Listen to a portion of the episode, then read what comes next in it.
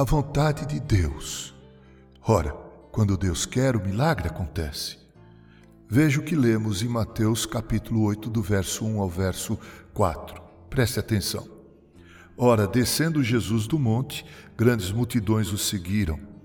E eis que um leproso, tendo se aproximado, adorou-o, dizendo: Senhor, se quiseres, pode purificar-me. E Jesus, estendendo a mão, tocou-lhe, dizendo: Quero, fica limpo. E imediatamente ele ficou limpo da sua lepra. Disse-lhe então Jesus: Olha, não o digas a ninguém, mas vai mostrar-te ao sacerdote e fazer a oferta que Moisés ordenou para servir de testemunho ao povo. Aqui temos algumas lições maravilhosas. A primeira delas é que, enquanto os leprosos eram discriminados e deixados à parte, excluídos do convívio com as pessoas, Eis aqui Jesus acolhendo um leproso. Jesus, o Deus encarnado, não recusa absolutamente ninguém. Ele acolhe a todos que o buscam.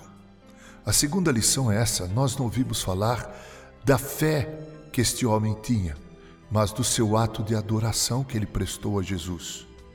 E foi por este ato de adoração, através dele, que, tendo contato com Jesus, ele foi curado de sua lepra.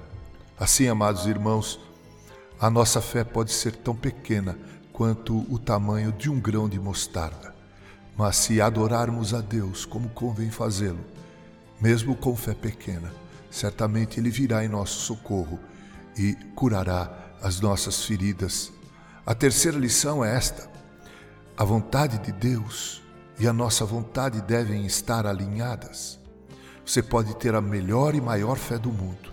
Você pode ser um adorador 100%, mas o que importa em nossas vidas não é a nossa vontade, mas sim que a minha vontade, a tua vontade, a nossa vontade estejam alinhadas com a vontade de Deus.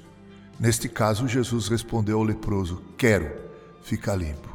Mas e lá no Getsemane, meus irmãos, quando Jesus orou ao Pai dizendo: Senhor, se possível, afasta de mim esse cálice.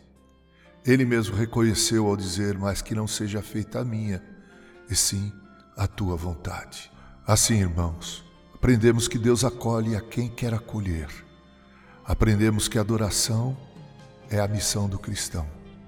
E aprendemos que Deus faz sua vontade, como, quando e em quem Ele assim o quiser fazer. Com carinho, Reverendo Mauro Sérgio Aiello.